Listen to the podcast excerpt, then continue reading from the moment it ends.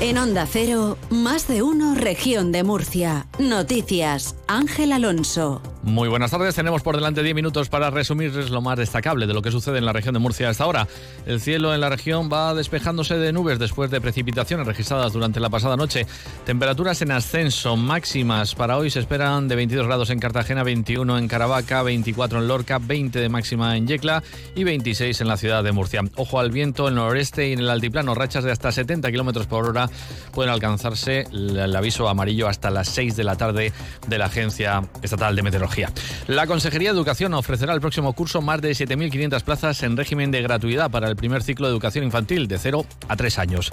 El Gobierno regional amplía la oferta de aulas de 2 a 3 años en centros sostenidos con fondos públicos y escuelas infantiles, independientemente de su titularidad, con 149 nuevas aulas y más de 3.000 plazas gratuitas respecto al curso actual. El consejero de Educación, Víctor Marín, ha presentado la nueva oferta y ha señalado que este incremento de plazas en el primer ciclo de educación infantil es histórico, porque el pasado curso se ofrecieron 4.500 plazas en régimen de gratuidad para niños de 0 a 3 años.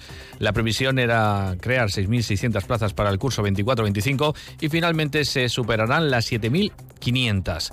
Marín ha destacado que la región está ante un nuevo modelo de escolarización que apuesta por la universalización de la educación en primer ciclo de educación infantil, ampliando progresivamente esta oferta, el fenómeno de la escolarización en edades tempranas, garantizando la libertad de elección de centros y el incremento de los servicios gratuitos para las familias. Por tanto, estoy en disposición de afirmar con rotundidad que la región de Murcia ha cambiado sustancialmente su modelo de escolarización de 0 a 3 años, con la ampliación progresiva de esta oferta, adelantando la libertad de elección de centro de las familias a los dos años de edad.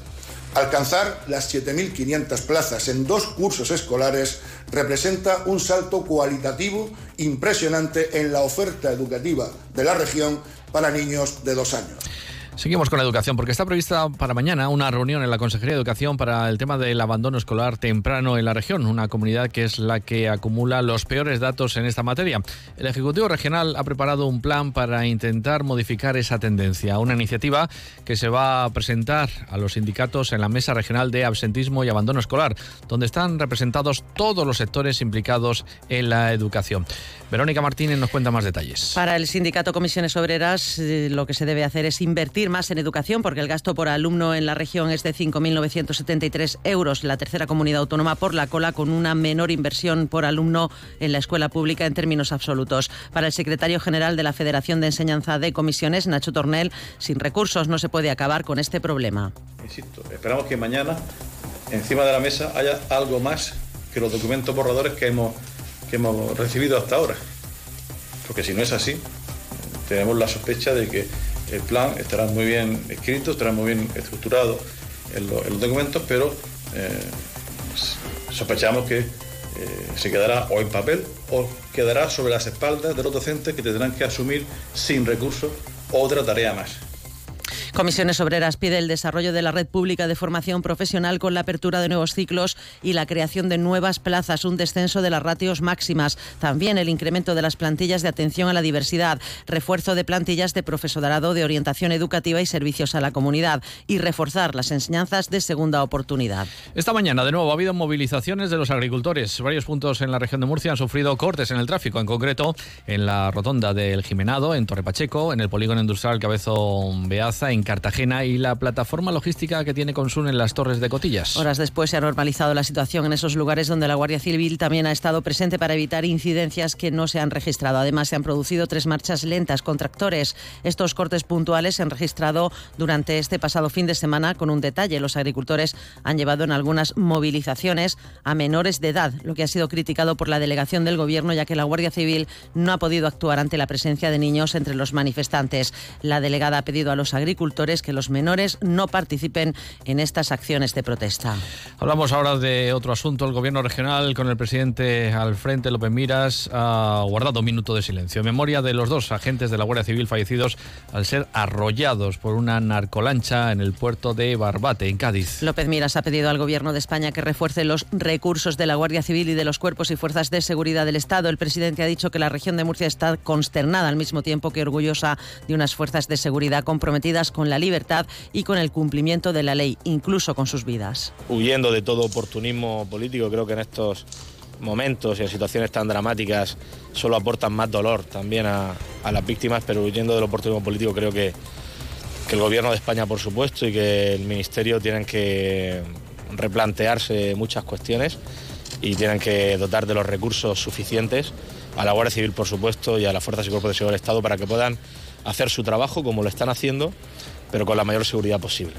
La Asamblea Regional que también ha guardado un minuto de silencio. La presidenta del Parlamento Autonómico, Visitación Martínez, ha explicado que toda España está consternada por este hecho y muy especialmente la, la familia de la Guardia Civil. Martínez ha aprovechado la visita del coronel Francisco Pulido, recientemente nombrado jefe de zona de la Guardia Civil de la región, para pedirle que se sumara al minuto de silencio.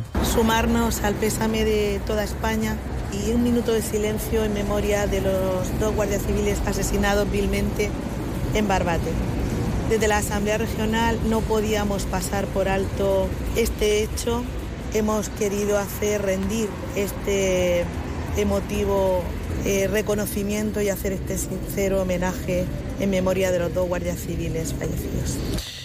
El presidente de la Asociación de la Industria Agroalimentaria Grupal, José García, comparte las reivindicaciones de agricultores y ganaderos, pero no el modo en el que se está manifestando con cortes de carreteras. Tras reunirse con el presidente Fernando López Miras, José García señala que si las movilizaciones se prolongan en el tiempo, sí podrían producirse problemas de abastecimiento que perjudicarían a la industria agroalimentaria. Por lo menos nuestros productos terminados no son perecederos, no es algo que tal, pero sí que el suministro de prolongarse, claro que causaría daño es lo que decía anteriormente, que estando eh, totalmente de acuerdo con que eh, estas reivindicaciones salgan a la calle, pero sí deben respetar que el resto de ciudadanos tenemos que hacer la vida y nuestra vida normal. ¿no?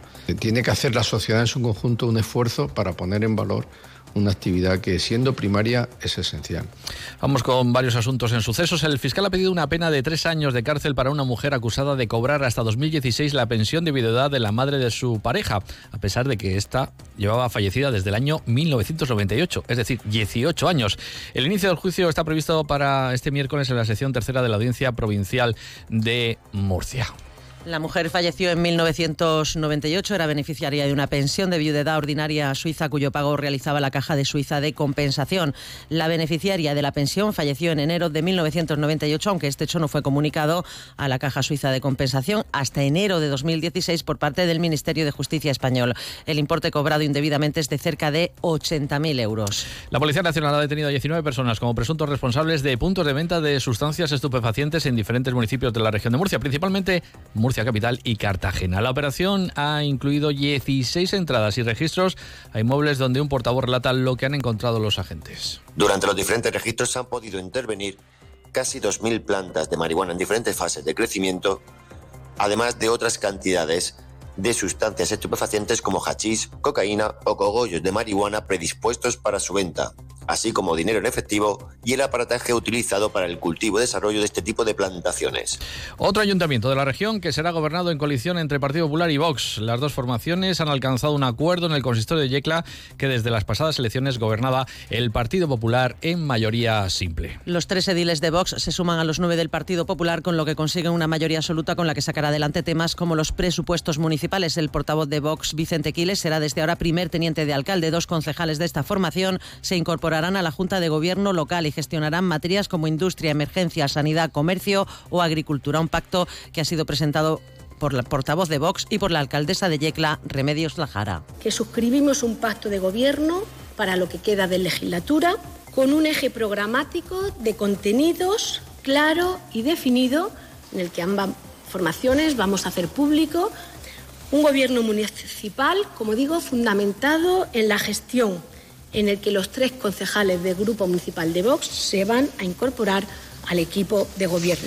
Y terminamos con esta buena noticia. Los resultados de un estudio llevado a cabo por dos investigadores vinculados al Instituto Murciano de Investigación Biosanitaria, Pascual Parrilla, han permitido frenar durante varios meses la inflamación que causaba la leucemia en un paciente hasta que el trasplante de médula que esperaba pudo realizarse.